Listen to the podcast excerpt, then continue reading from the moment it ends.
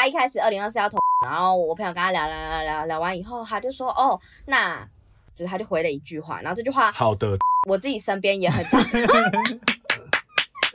这个吗？没有，不可能。啊！这个世界都不想相信。欢迎收听《世界尽头深夜酒馆》，我是立伟，我是克劳高雅。好，那我们今天非常特别。那我觉得在这边要先跟各位观众打个预防针哈，本集会有大量的政治干话。如果对政治真的很介意的人，可能就要适度的听一下这一集，或请抓起你的防备心。那我们今天呢，我们邀请了一位我们的好朋友啊，同时也是我们人类学研究生，让我们欢迎阿翔。哎，大家好，大家好，大家好，哎，有一个掌声需要吗？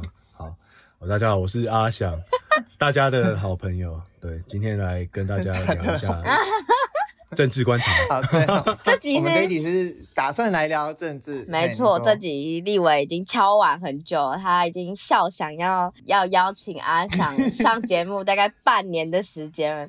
然后那个时候我就一直跟阿翔说，就是私下见面的时候说，哇，就是立伟想要邀你上来，然后结果他到了上个礼拜吧，才听第一集《世界尽头深夜酒馆》。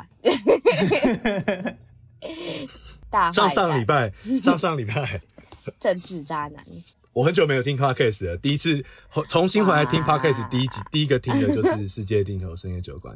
对对对，不是这个节目的错，是 Podcast 的问题。你很会重新定义耶，政治新闻多看多一点就会了。好，因为其实我们想要聊政治聊有一段时间了，因为这个小岛上每两年就有一次选举，对某些人来说可能很多，但其实觉得，我觉得对我们来说其实就是一个很，就你每两年就会遇到，然后就是一个应该要很生活化、呃，你会一直很想要谈很久的议题。对，对，然后但偏偏。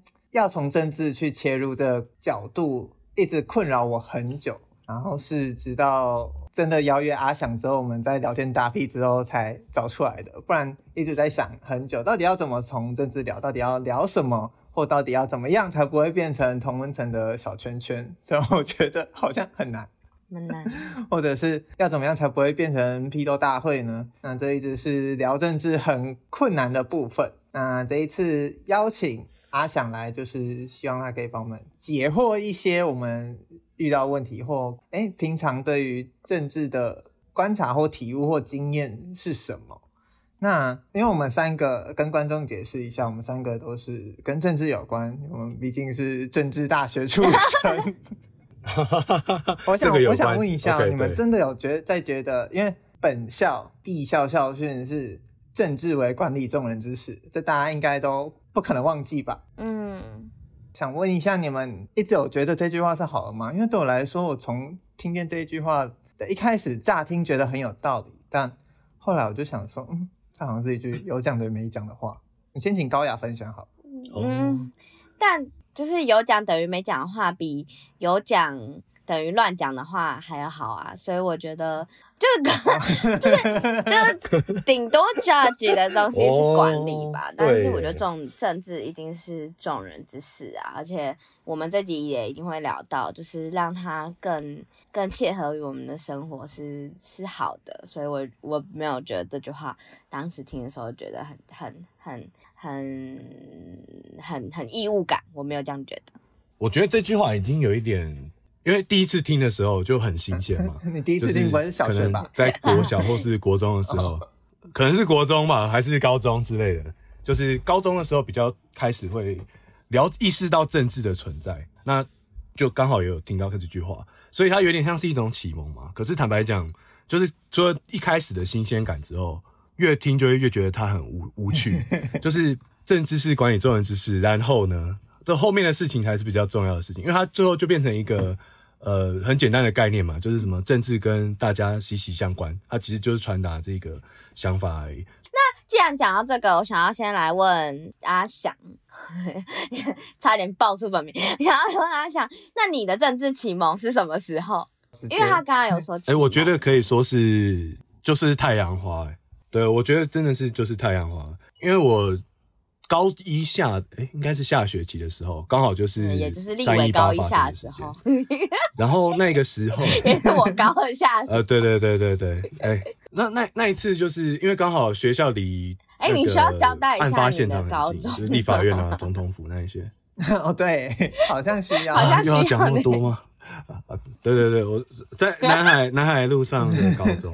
应该就 建国中学，就这一间啊，算了，我放弃了。台北是第一高级中学，原本想说要稍微模糊一点，对对对对对，台北一中啊，就以前的名字叫台北一中，虽然我那时候我没有在读。那总之就是因为那时候刚开始进入高中，然后就觉得哎、欸，很很想要扩展自我嘛，就是说想参与各种事情的感觉啊，刚好又有这种算是十年一度的，可能不止十年的那种政治大事太阳花，所以那时候就读了。很多，嗯，因为不是就是没，因为不是不是说要读一些嗯什么经典的政治文献，而是在比方说，我想要了解那时候反服贸的人说什么，然后支持福报的人说什么，嗯、那读这些新闻的过程，然后在网络上又看更多人家互相吵来吵去，比方说、嗯、呃核能留言终结者的社团也是那时候我加的，啊、对，所以在看大家吵来吵去的过程，就会有一种哦，原来跟政治的连结是长这样的感觉。嗯那呃，我好奇的事情是，这这之前呢，就是因为我跟立伟其实之前都有在节目谈过一点点自己的政治启蒙，但是这之前的话，你对于政治的想法是什么？而且我记得我们三个人家里应该原本都是有点偏蓝的。那过去你对于政治的想法是什么？我自己家本身还好，哦，是。就是蛮白的哦，还是你家很白哦？画画界线的吗？我我家很蓝，我家我家我亲戚是是国民党前执行长，所以我家超蓝。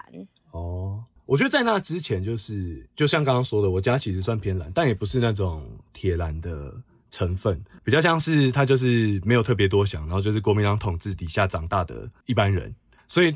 然后再加上我在高中之前，我很喜欢读中国相关的东西，嗯，就是我小时候没事就是翻成语字典，或者是啊，我也是，就小时候有那种比较大本的 那种绘本吗？不算绘本，但它字比较多，然后有很多图，什么中国通史啊，那种都跟我读一样，三国演义那些。对对，我从小都读那些啊，我小时候就是没事。是你们家里本来就有那些东西吗？我家只有成语。词典跟成语典故，所以我就每天在翻成语典故，然后一遍又读一遍又一遍。对，我我也超爱翻的，就是所以我觉得那个时间点，我某种程度上真的算是一种大中国主义思想嘛，嗯、就是有那个熏染的背景底下，没错，就会。但是我觉得那种欣赏比较像是我那时候会特别讲，就是有同学在那边问问我到底在看些什么，我会跟他说，哦，我喜欢的是以前的中国，不是现代的中国，哦、就还是有这样的一个区别。嗯，但是对我觉得那有点像喜欢美一种美感上的偏好吧。嗯，所以我觉得在那之前我我还没有想过我要投谁，可是我总总会觉得哦，嗯、呃，哎、欸，中国国民党有中国两个字，好像好像还 OK 吗？再加上那个时候的民进党的呃政治人物形象就很差嘛，就是在新闻上或者什么，对，就会说什么他们很暴力，或者是我妈就会说他们长那个样子，嗯，就就这句话，但是他就是留了一个很糟糕的想象空间 给我，所以我那时候我觉得我的好感没有特别明确，可是他的确是一个比较偏向保守那一边的执政党那一边的。那是太阳花发生的时候，让我注意到说，哦，这个对政治的想象好像不能只是什么遥远的中国，它是一个更发生在眼前的东西。那时候又看了很多怎么讲，跟美国民党的历史嘛，比较课本没有教的那一种的历史，就我就开始从 从此变成家里的异端分子啊，就这样子。你说你有被异教审判吗？是台湾人四百年史吗？我觉得，因为我妈就我就是我的双亲，不是政治很狂热的分子，她就是一般人，所以没有太大的反弹。就是我反应比较大，我有时候会高中的时候啦，还会跟就是跟爸妈吵架，嗯，就是吵这些都该投谁不该投谁这样，正常正常。哦，哎，不过讲到这个，我想到一个小故事，就是关于我的背景。嗯、我那时候因为那时候有一次经历是选总统嘛，选马英九要跟应该是陈水扁还是后面谢长廷在选的时候。然后那一天呢，我跟我妈，我跟我妈在高速公路要回家。然后那一天忘记为什么，她心情不太好。然后我就觉得我等一下可能要被骂或者要干嘛。然后听着广播，广播里面就在报道那个今天开票的结果，就后来马英九当选了，我妈心情就突然就变很好，我就第一次感受到那个投票跟我的直接生活的影响跟关系。那个晚那天晚上我超级开心的，我原本担心的事情都没发生，有可能有可能，我那一天就觉得哦太好了，马英九当选了，还好，万幸这样。因为。因为我有讲过一段，但我有忘记是不是？好像不是，其实不是那个，是更更久以前。就是我小时候，除了为了为了选举，就是三跪九叩以外，这个有讲。然后就是我隔天还就是自己画了一个小报纸，然后就自己出版一个刊物，然后就是为了，嗯，好像是。那时候恭贺忘记谁当选吧，就为了很开心做这件事。然后我妈还拿着那个报纸，就是给我家人看说，说哇太好了，到处去炫耀。对对对对对对对，就是我也有过这种时刻。我还我还记得那个报纸的名字，因为报纸叫《紫龟日报》，紫紫色的紫龟是玫瑰的归，是很中二的取名。听起来很像文艺刊诶，结果是恭贺当选。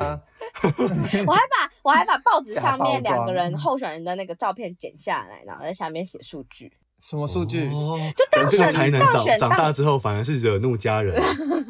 当选的那个票数是你的未来。对啊，完全是 就是就是十几年的十年后还是在做一样的事情，把候选人的照片贴到网络上，有找得票率和当选的条件，蛮了不起的。好，那我们这一集呢，其实会想要找阿翔来聊，是最大的一个才华，就是阿翔的政治感化，也是我非常 敬佩的。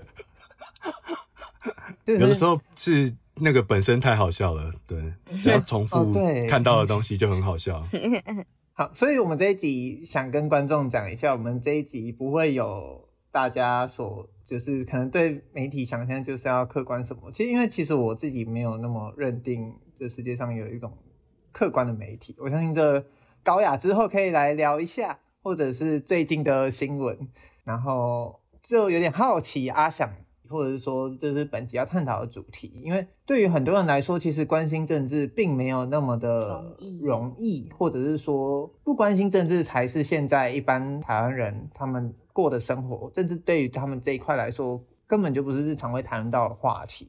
或是顶多偶尔知道一些基本资讯而已。那在关心政治这个东西，它就是在高雅或阿翔眼中，它是一个怎么样的存在？每个人一定要关心政治吗？那关心政治很难吗？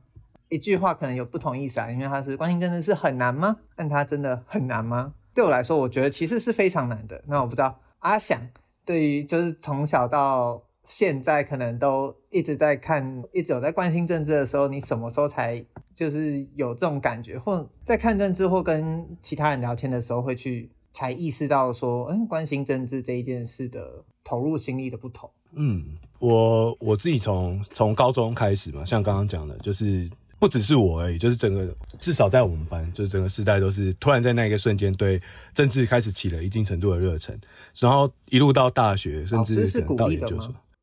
哎，蛮鼓励的，因为我们我们班导刚好是，可能跟教公民也没有完全的关系啊，但是他的确是比较保持这个开放，至少他不是某个国文老师那样子，就是会 会觉得讲话的同学是毒瘤的那种国文老师。然后，所以我我刚刚要说的事情是，就是从高中、大学到研究所的时期，其实我大部分的会来往的同学跟朋友，大部分都是聊政治聊得起来的。所以聊政治聊得起来，就是。梗都知道，就是最近发生了什么事情，然后拿某个，比方说柯文哲来开玩笑，诶，大家都听得懂。可是后来我去，后来因为研究的关系，到医院进行就是去工作，我发现因为工作的大部分是护理师啊，他们比较没有这个，就跟我没有共享这个常识，就是这个梗他他们可能是接不到的。这时候我才想到一件，嗯、呃，对，有一点挫折，因为大部分 平常搞笑的东西都是跟政治梗有关，那我要重新想一堆新的。顿时失去舞台，真的是失去舞台，直接发现自己的梗都不受用。这 样没错，就突然间到一个异文化里面讲，没没辙。但同时我也意识到，就是说，哦，那为什么会这样？难道是我太无聊了吗？就是感觉大家都在做一些有意义的事，比方说看韩剧，或者是看别的东西，照顾小孩，照顾家人，叭叭叭。那我我的兴趣，欸、我在看政治，只有这个吗？我想，哎，天哪，听起来太糟糕了。但我仔细一想，我觉得之所以很多人觉得难，或者说会觉得没没办法一直关心，感觉跟真的跟生活很有关系。就是，呃，你被生活被什么东西大量占据之后，可以投注的心力就会少，相对少很多。然后政治又不像是单纯的娱乐新闻。可以帮助你放松或干嘛？它更多时候是让你很不爽。嗯，不管是对，我觉得比较多的时候是，诶、欸，看到你不喜欢的政治人物让你超级不爽，这个情绪是一种刺激。可是你很少因为看到，哎、欸，你喜欢的政治人物出来做了什么，讲的话，然后就满心喜悦，还帮他开心一整天，整天都撒花的感觉，我觉得不会发生。可是。比方说有在看韩剧，或者是不管是哪一个国家的剧，这些明星出来，他们都会很开心。就是你看到他是可以很开心的。所以反过来说，政治有时候是充满负能量的地方，就是在我觉得，呃，政治新闻的感觉，负能量是一个让大家很想关心他的一个主要的动力，跟其他的新闻反而不太一样。哦，高雅呢，每天需要沉浸在政治新闻的那个环境中。我我觉得，因为因为其实。之前有提过，就是在 Reader 的几篇报道里面，嗯、我其实蛮常采访到我自己的易温层，然后我也可能会因为我自己做了这些报道，可能跟身边的朋友聊，那我身边的朋友或许也有像就是跟阿翔他们的这一群阿翔、小年浩哥、立伟这群，就是比较关心政治的人，当然也会有我身边比较不关心政治的人，会呃蛮常遇到这些人的时候，会好奇他们怎么看待这整个政治。社会的发展一部分也很像刚才阿翔讲的，就是负能量的东西让他们敬而远之，或者是整个媒体讨论还没有塑造出一种好的沟通风格，让大家很好知道怎么参与讨论。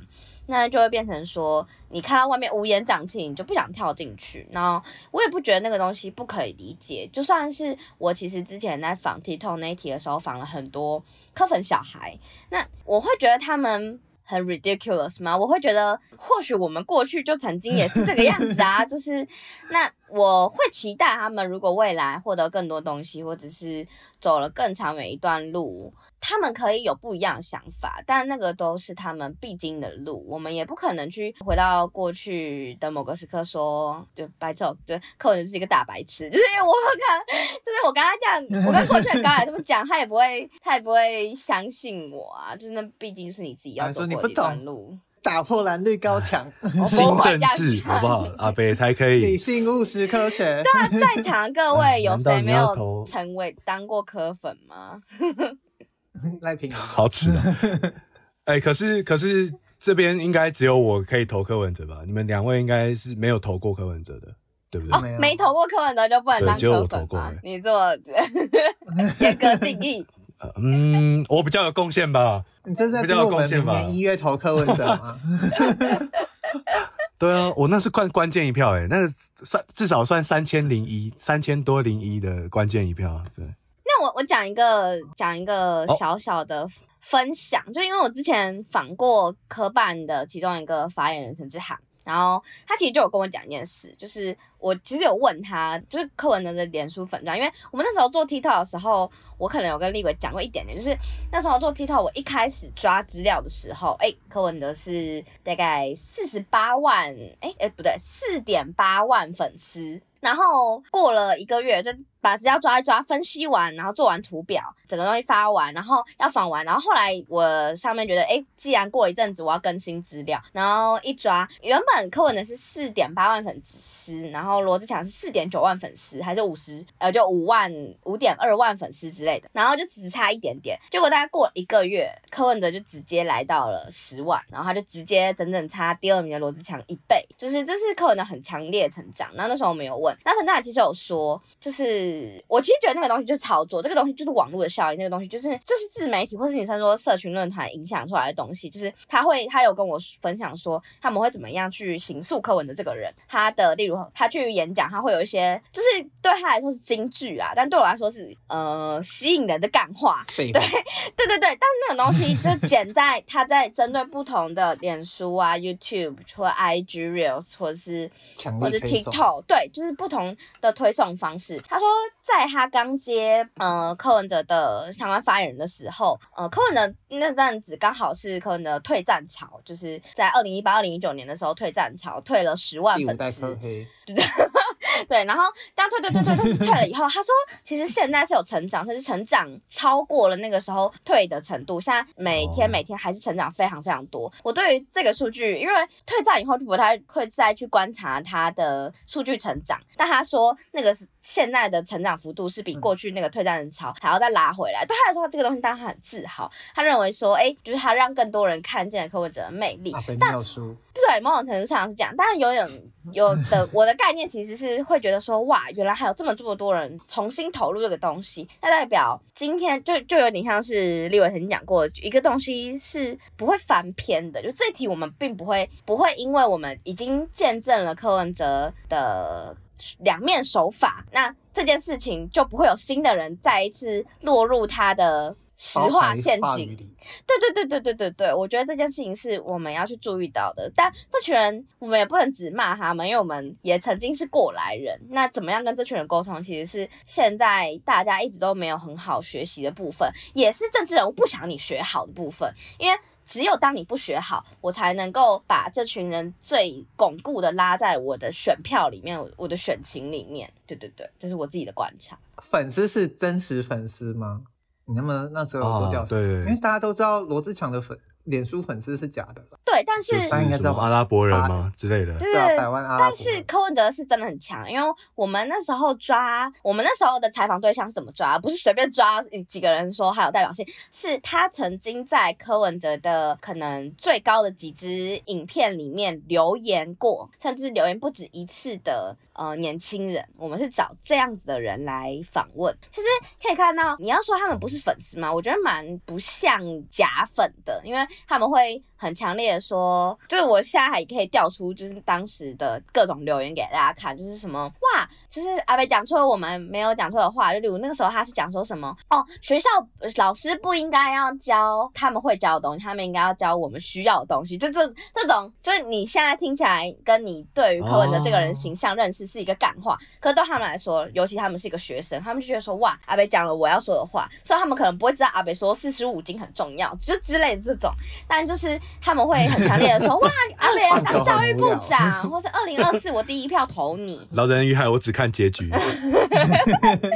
对对对对对对对。我那时候二零一八年的时候，我印象中非常深。我不知道为什么跟长辈聊到政治，我的印象都还蛮深的，因为那也可能是少数是开启管道的几次机会之一。让我也是印象非常深刻。反正二零一七四大运，其实办四大运那种全台湾人民的沸腾的感觉，大家如果都还有印象的话，所以那时候二零一八年回去的那一天，我就记得我爸有问我，说啊，你们年轻人会选柯文哲吗？我当然那时候就跟他讲说会啊。可是我是台中市民，所以我当然我不可能投入秀燕了。所以前面听到高雅在访问那些，就是你刚刚口中所谓柯粉小朋友的时候，就是也有想问这一题，就是你们觉得没有跌倒不可能学会走路的感觉？我觉得要知道没有跌倒不可能学会走路，我们才可以更小心跌倒。你懂吗？就是因为我们有过非常非常多跌倒的经验，然后我们，但我们不会说要求每个人都一定要跌倒过，只是我们会随着自己跌倒次数越来越多，越知道说，哎，小心走路，不然会跌倒。对对对，所以那我们除了让你跌倒以外，我们或许还有其他可以小心走路的做法。能学吗？能学则学哦，让他跌倒吗？听起来是个有趣的意思。让他跌倒这个概念，我记得我在推特上看看到的最最让我印象深刻的就是去年市长选举嘛，然后讨论度最高的其中一个就是新竹新竹市，嗯、然后后来高虹安当选了。高虹安当选之后呢，那我看我我推特上面的那些，其实也不是我的朋友，甚至不是我 follow 的人，就是被推荐的一些账号。很多人的说法是，哎、欸，太好了，我衷心的恭喜新竹市得到高虹安市长，因为我希望他们好好享受接下来的日子。我发现已经，哎、欸，我以前没有听过这个支持者的言论，就是以前，比方说在柯文哲，或者是有一些蓝营，比方蓝营县市赢了，我好像没听过有人这种想法。可是最近开始，就柯可能跟柯文哲出现这个潮流同时发生，可能没有关系，但已经越来越多那种，哎，你自业自得，让你痛过你自己才知道这个社会的可怕，现现实的铁拳。才有办法改变，所以我自己也觉得蛮有道理的。就是你不让他投，他又不知道他投的是错的。而反过来说，搞不好他是对的，那他也要他投了，他才知道。所以感觉真的是有一种只能让他错一次的感觉嘛。可是这又会有一个问题，就台湾还能错几次？这是一个敏感问题吗？对 对对，所以我刚才才会觉得，就或许我们会有这种让他错一次，可是随着我们历史也已经错过很多次了，所以我们会知道再犯一个错，可能就没有办法回头，所以我们会越来越知道犯错是一件必须小心的事情，然后我们有各式各样可能跌倒的方式，那这个东西就是我们的一个很好的借镜，所以我也不会认为就是小时候的阿翔投了柯文哲这样不对，我也不会觉得你要。例如后悔或是讨厌当时的自己，我觉得当时的你跟你朋友都已经是做出当时最好的选择了。那只是就变成说，现在至少是你跌倒经验加一，你就会比别人更小心，就是跌倒这件事会带来的危害性。那你朋友是看别人跌倒经验加一，所以他也会更知道跌倒的危害性。我觉得这也不是一个坏事啊，对。嗯，但真的蛮惨的。你你我以后要跟我的小孩或是朋友说，我的手头是柯文哲，这个超级巧的，我已经认命了。啊，那手头是马英九的那群人会比较好吗？哎、欸，他们可能还是很开心啊。对啊。那我觉得就问一下好了，阿想有在现实生活中跟易温成粉丝聊过天吗？嗯，异温层吗？嗯，也不能说没有，可是当当然是真的很少。我我现在想到一个例子就是，有你一半算同温层吧，就是也是高中的同学跟学弟的情况。嗯，但因为就算是同一个高中，也会有不同政治立场，所以我就有跟那个说要投科的学弟聊过。对，嗯，但怎么讲呢？嗯，可能是因为是学弟，我是学长的关系吧，所以感觉他屈服于你的、嗯，有点太欺负人了。对啊，不过不过，我觉得我也不是要故意一直屌他啦，我也是有点想要知道，所以他到底在想什么的感觉。对，那我我我觉得异文层有很多种啊，但是我觉得有一些有一部分就从这个学弟出发，还有其他认识的，我觉得很多人真的就是一个他不喜欢，他想要跳脱蓝绿格局。有这样的想法的人，然后他又觉得，哎、欸，柯文哲是有一些话他听得下去，跟他一样，他然后他就要支持他，这种感觉。你们觉得打破蓝绿框架可能吗？要看你定义的打破蓝绿框架是什么，因为有点像是你说打。阿翔回答的就很直 接，高雅回答就很对不起，我就是一个官方，没有，因为我就觉得我是我是个长明，我就觉得这是一个定义问题啊。你想要打破蓝绿框架，一定是你认为蓝绿有什么自己的框架。但你要打破的蓝绿框架，就打破蓝绿框架不一定代表打破蓝绿。打破蓝绿恶斗，打破蓝绿，我觉得恶斗一定存在，只是。好的沟通，或是好的斗，好的斗叫什么？就是一场好看的争辩，甚至一场好看的辩论是一定会出现。而且我是非常相信，在未来越来越多东西，越来越多人审视，跟越来越多自媒体下，是一定越来越有可能的。但但正是因为这是来自一个就是媒体理想主义者的想法，对对对。但我还是觉得是有可能的。好看的辩论是说二零零四年嘛？啊。就是就是我，哎，跟跟不知道各位观众讲一下哈，本那个今年总统大选的辩论会，我没记错的话是十二月三十号，副总统好像是一月一号。虽然我是不太觉得会有人因为看了辩论就改变自己要投的倾向，但是这是一个大家可以去关心看看的日期，就是可以看一下那一天的。言论或媒体的重点在讲什么，也可以去看一下，算是至少在形式上对不管是哪一方来说，都是一个公平的舞台啦。哎、欸，我自己也想要讲一个，就是。我昨天跟朋友去吃火锅的时候，他就有聊到，他说，哦，他也他也是提到，他有一次遇到一个柯粉的朋友，忘记是在哪个环境里面，然后他就跟他细数说，嗯，柯文哲过去做哪些事，或是他哪一些双标言论，或者他哪一些前后不一，但就是他就讲讲讲讲讲以后，对方的想法是啊。对的，大家可以抢答，猜猜看他会接下来会说什么。你刚刚是要给我们抢答是不是？没有没有，你说他听我这些，我突然觉得 说啊。大家猜他他在讲他接下来对对方听完这句话是讲什么？因为我有听过这句话，所以我那个当下就马上知道是这句话。开头是哦，哎，他一开始二零二四要投柯文哲，然后我朋友跟他聊聊聊聊聊完以后，他就说哦，那就是他就回了一句话，然后这句话好的投科，我自己身边也很常。是这个吗？没有，不可能。哦。哇，哈哈哈哈哈！听说是最近的流行语吧？好了，你们身边一定有这这种人啊！原来他是这样的人，是吗？不然你要投民进党吗？哦，这也不是这句，这也很，这也会有一点常见。但我觉得这个是最真实的，最最诚实的，就是呃，换人做做看。没有换，他们会回的话就是哦，那我不投票了。哦，他直接放弃吗？我刚刚想，刚刚都有个盲点呢，因为对我们来说，不投票是不太可能发生的事情。对对对对对，但但这件事情就是为什么我这个时候要来在这个此刻讲，就是因为例如他说不，就是刚才立伟回答的，不然你要投，不然你要投民进党啊，或者是阿翔回答的，呃，换人做做看。其实某种程度上是我对于其他的现有体制不信任，也不想要再去了解。所以这个东西的背景最诚实，就是他没有办法再做出其他选择了。但我我我觉得这一集上线，因为这一集上线会是两集金漫奖上线以后嘛，然后也是大概就是年底，嗯、也大概是刚才立伟讲的辩论左右。嗯、呃，我也相信会有一些不是，就是我我身边也会有其他其他异文层，但是我觉得如果你有这样的想法，我不 judge 你。可是我觉得这是一个我们共同生活的地方，那我也会希望，如果你有这样的想法，去想想这样的想法是不是。对于整个台湾最好的选择，我也不会说一定要道德绑架你。可是我觉得最重要的事情是，如果你觉得，哎，那你就不投，那不，那代表你或许还对于自己的选择没有足够的信任。可是，呃，不管是多久，你从此刻开始都不晚。或许，呃，二零二四的一月十三号是一个时间点。可是未来，未来我们。至少期待中还有很多个这样子的投票日，这样子的一月十三号，然后邀请你成为一个不是只能说出啊，那我就不投了这样子的话的人，就是突然想要对空喊话一下。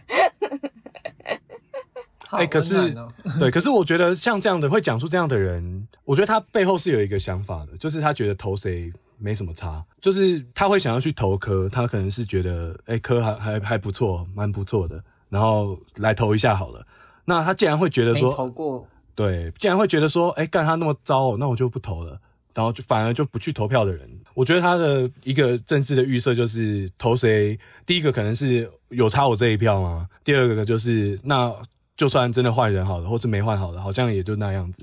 跟我也无关，生活有什么差吗？我觉得跟器器官捐赠的概念是一样的，就是有一个很知名的，就是说法，就是嗯，欧洲各国就是他们有没有在自己的证件上面 签那个就是签署，就是有些国家是激进一百趴，但有些国家却是激进零趴。那个东西的差别是什么？那个东西的差别是，有些人的助记卡是我愿意的，我愿意，如果我发生任何事情，我就可以器官捐赠的话，他必须要打勾。那有些人是。如果我不愿意的话，主动跟被动，对对对对对。其实我觉得有时候是这样，就是大家不去做选择。我觉得除了觉得坏人多多看可能没差，这可能也是一个。但我觉得有时候是那让你们决定好了，就是我觉得那个让你们决定好了，其实是代表他自己对于自己无力感的一种彰显。但我觉得最重要的事情是肯定他们的无力感。但是肯定他们其实比自己想象中还要有力量，然后比自己想象中还可以做出更好的选择，只是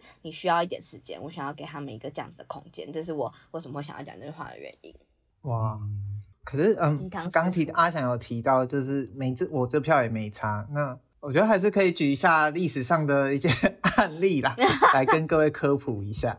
哎，有差有差，对，我们好好像在五分推有一次讲过，然后不管是像刚刚讲二零一八年的三千票之差嘛，或者是如果在更小的层级的话，几票之差的确就是会换就换人差蛮多的，嗯，对，但到全国等级的话，台湾历史上不是没有发生过，就是我们也提过多次的二零零四年总统大选，大家都会觉得可能是两颗子弹让最后的结果差了两万票，差不不到零点三趴。但是大家比较少去看到的是那时候那个马英九的爱将金溥聪提倡了一个废票联盟。嗯，哇，废票有多少呢？那一年的废票有三十几万票。然后大家如果去比较前一年或者是。两啊，两千年就是台湾史上投票率最高的那一年的废票的话，那一年的废票也就只有十二万票，所以等于说那一个废票联盟基本上就阻断了连战，而且因为又是金小超提出来的，所以基本上就是阻断了连宋的总统之梦啊，嗯、只差了两万票。啊、宋楚瑜很气，我刚刚才知道，对，很气啊，多气啊，至今还在气，什么东西都送出去了，对啊。那就想问一下，因为我好像以前也有跟一个朋友讨论过，就是那你们觉得不投票或投废票可以当做是一个立场的展现吗？是我的展现吗？那你们会觉得对于这样的展现，你们是怎么看待，或者是你们是怎么去假设在生活中遇到这样的人的话，你们会是对他的想法是什么？我我感觉每个人的理由真的会很不同，或者是说他怎么讲这件事情的理由会很不同。就是比方说，我想有一种比较弱势的形象，可能会是他觉得像我刚刚说，他觉得没有差，然后他也不知道投哪个比较好听，看起来都很烂，所以他懒得去投。然后他就他也不知道自己要去投干嘛，所以他可能那天要去陪家人出去玩。我觉得这是一种。另外一种是比较高高在上，他觉得这件事情有很重要吗？这些人。那些事乱七八糟，我不想投。我我我对跟对这种脏肮脏的政治没有，我一秒几百万，所以他就不去投。嗯，对啊，没错啊，我我一秒上下还跑去排队，在那边跟那些人投排队去投票。他他可能会不想这样子。我觉得我觉得这两种人都可能都存在吧。对，就跟这个就是有点像是你关不关心，会不会看政治新闻的延伸，最终极的延伸。你完全不看，然后可能最终极就是你连投票都不想去。如果是看法的话，我觉得，诶、坦白说，我没有对这种人没什么意见诶、就是他觉得，如果他要是因为其他投票的人会去投这件事情很蠢的话，我会觉得他是一个没有自知之明的人嘛。就是他好像很忽略了投票的重要性。那当然，他知道之后可以选择不要去做，那个是我觉得是个人选择，是没有关系的。可是有些人会觉得有点像柯文哲会有时候会展现的那样，就是哦，因为我很聪明，所以这些小事情我不管。如果是这个态度的话，我会觉得这个人很难沟通，有点像这样。嗯，哦，因为我也有身边的朋友是，他可能立场，呃，也不能说立场相反。那一次我听到他不回去投票，原因是因为回去投不会改变什么结果。啊，他是台南人。哦，哎、欸，这个的话，我在去年的新竹市长选举，我有听到，哎，就是有一些新竹市还新竹市的学妹学弟，他们就我也没问啊，但他就是说，我有点懒得回去投，不知道投什么，就感觉就是没有动力吧，有点像这样子。哦，我当下我原本以为我会想要说服他们去投，就是当一下一四五零，没有没有领到钱，然后做一下义工，可是我当下却发现，我觉得。我想知道的事情是他为什么就是发生什么事了？他为什么懒得回去投？嗯嗯，因为感觉这不是大在跟他小以大义说哦，投票很重要，这这个状况就可以解决。我相信大家都知道投票蛮重要的，可是为什么不去投？嗯，我觉得这个就是那个时候我第一个想要关心的问题，反而不是应该要压着他们去投这种感觉。嗯嗯，这蛮好的，就是我说这就是一个起手式啊，就是。有时候你关心了你的朋友，你才可以进行更深一步的沟通跟交流吧。我觉得刚才讲的那个东西，就让我想到我之前有做过一题，一个小题目，一个小数据是，呃，那些年被提案的公投。其实刚才立伟讲这个，就是我印象中也是一个过去有曾经被驳回的公投，是呃复数票的公投。但这个东西一直被驳回，但也本身是因为它不符合一些法制，就是当然有一些拒绝的原因啦。然后我也可以把那篇附在资讯栏。那但就是，啊，那我要讲的事情是，呃，就就有点像你才讲的是，好像会觉得，第一是我自己的心心情状态、生活状态没有办法进行这样子的沟通；第二是会觉得没有办法沟通。可是我觉得这个背后都要去讲一件事情是，你是不是一个会跟你自己朋友 argue 的人，你会跟你朋友吵架，甚至你你会跟有朋友有不同意见，但你相信你们可以讨论。如果你曾经跟你的朋友争论什么，但有好的结果，那你应该也可以如此相信政治，就是我觉得大家就不能只把政治觉得哦，它是一个高高在上的东西。如果你真的觉得一个东西是可以沟通的，因为他会投付出票，就是因为他否定了这些人的东西，他甚至只想要以负面的情绪去代表一个东西。可是你也曾经会有过不想要跟朋友讨论一个东西，可是你觉得那个东西超对，然后你觉得跟他争论没有用。可是有没有一些时候，你只要我不喜欢讲这个字，因为那个字已经被污名化，事出善意。如果你 如果你 堆叠善意，善意堆点，然后就是如果例如你试图跟不管是像阿翔讲，你有关心他现在的生活状况，或者是知道他到底不开心是什么，他到底。平常看的东西是什么？然后进一步才可以开始讨论，开始更多东西的吸收。我觉得那个东西可以去解消，因为我觉得那个东西是一种愤怒聚集，但是愤愤怒聚集或是这种负面的东西没有办法完成正面的推动。那如果你真的渴望或希望这个世界上有一些正面的推动的话，那想想你跟你朋友曾经沟通或吵架过的一些经验，那你或许可以相信政治是也可以这样改变的。哎、不过讲到因为政治跟朋友吵架，我不知道大家有没有这个经验，就是我自己其实很少，因为大部分都是同文层。可是呢，因为刚好我投过科，所以是刚好有一个这个宝贵的经验，就是那个时候就像刚刚说的，就是他变成一个争吵嘛，就是在说那时候是丁守中、柯文哲还有姚文智三个人要选。这三个人，然后那时候呢，我我的想法，我的我的想法很简单，就是我觉得国民党不能上，所以我觉得看起来柯文哲好像比姚文智有赢面一点，所以我觉得可以投柯文哲。对，但但我也必须承认一件事情，就是我那时候也觉得柯文哲也许有一点问题，但可以接受。对。呃那可以接受，他还有我另外一个原因。不过我先把吵架这边讲完。然后那个时候已经开始有第四代科黑觉醒了嘛，这刚好早一年的那种。然后就开始有，比方说那时候提到柯文哲说，呃，什么红十字会的一些在校园里面敛财的事情啊，什么他那柯文哲的评语是啊，过去的就让他算了，什么什么。啊，我的朋友对这些反应都蛮大的，就说他怎么就他这些朋友是从这些蛛丝马迹。发现到这个人可能不是他可以支持的对象，那我因为别的原因，我觉得这好像还好，所以我觉得还是应该要投他。所以我们有时候就会讨论，那到底年底了要投谁？投给姚文智还是投给柯文哲？那时候我就很常说，现在投给姚文智是深绿丁粉吗？你投了就要让丁守中上。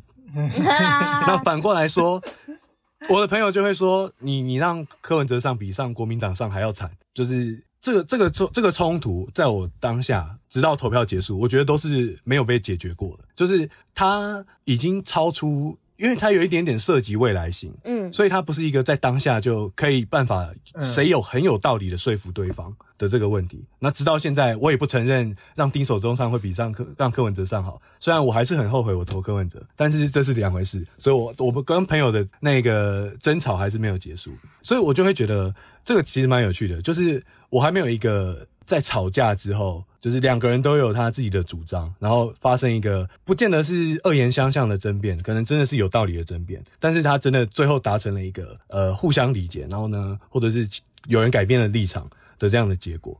我我没有没有遇过这件事情，所以我觉得这还蛮微妙的。就是政治的立场会不会他没办法，有时候要做了才会后悔，做了才知道错，会不会这样子？会呀，你跟原本那个吵架的朋友还会联系吗？哦，有有有啊有啊有啊，这个大家不用担心，因为他大家也算很很熟。之这个之前截图的那个群组里面也有他，对啊，他们不知道，对对对，那截图的内容不能丢出来，不能丢出来，完全不行。简讯可以念出来吗？不可以念，不可以念，这不是一个有身份地位的人该做的事。王军可以，对我已经不同意了，好吗？侯市长，谢谢。但我觉得有点类似，但其实是比较更贴近阿翔讲的。就其实二零二零年投的，因为总统大选对我们来说是首投嘛。二零二零年，我们非常印象深刻是投票前一天，然后那时候才就是因为身边朋友都知道我们，因为我在关心政治，那时候才蛮多朋友在问我说：“哎，所以政党要怎么投？”就是或者是那一天晚上，然后我也把那时候的选择告诉给给我的朋友们。所以不知道你们对你们来说，你们像阿翔说他是没有印象有过吵完政治之后是成功谅解的，你可以用谅解这个词吗？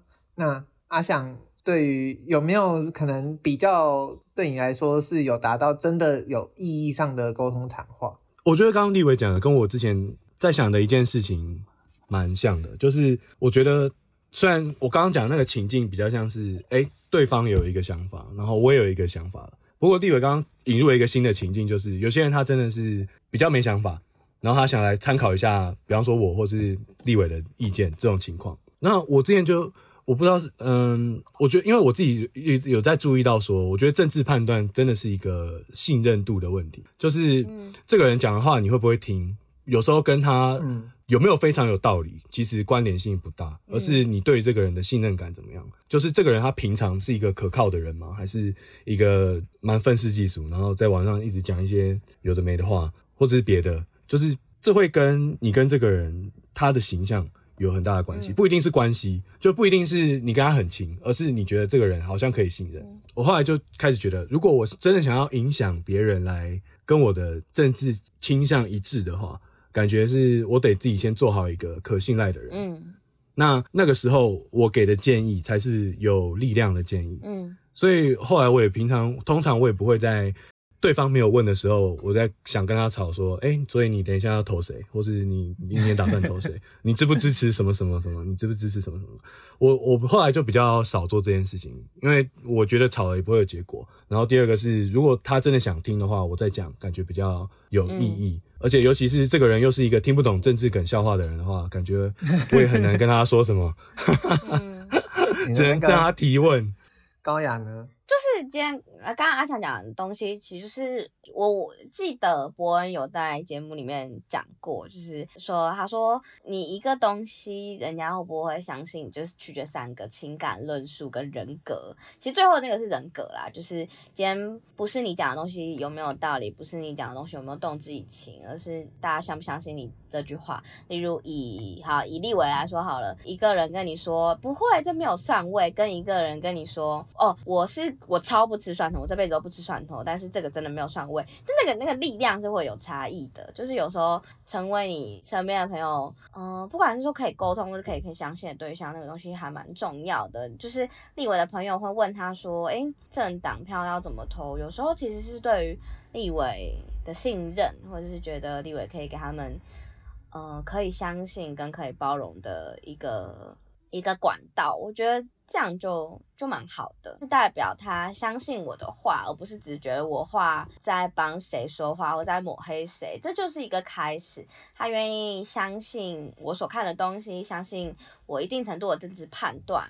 那能不能够在未来某些时刻，可能是好的时候，或者是真的让他感到困惑的时候，他能够，我们可以再好好的坐下来聊。那那会不会是一个改变时间点？我觉得这会是不一样的事情。所以的确，就像阿翔说的，先成为自己的朋友，可以信任，跟让自己的朋友觉得自己是一个可以包容、可以沟通的人，是最要紧的一件事情。哇，我们上集结在一个非常 非常。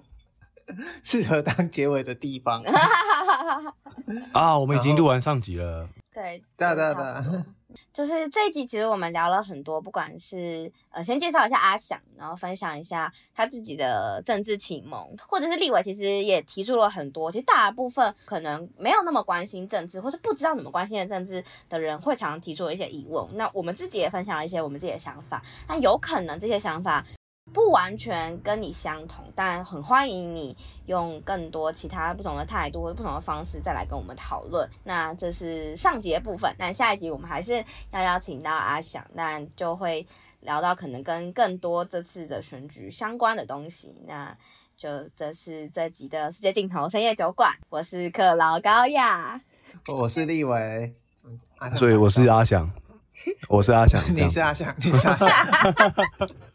自我认同混乱。好，我们下下集见，拜拜，拜拜。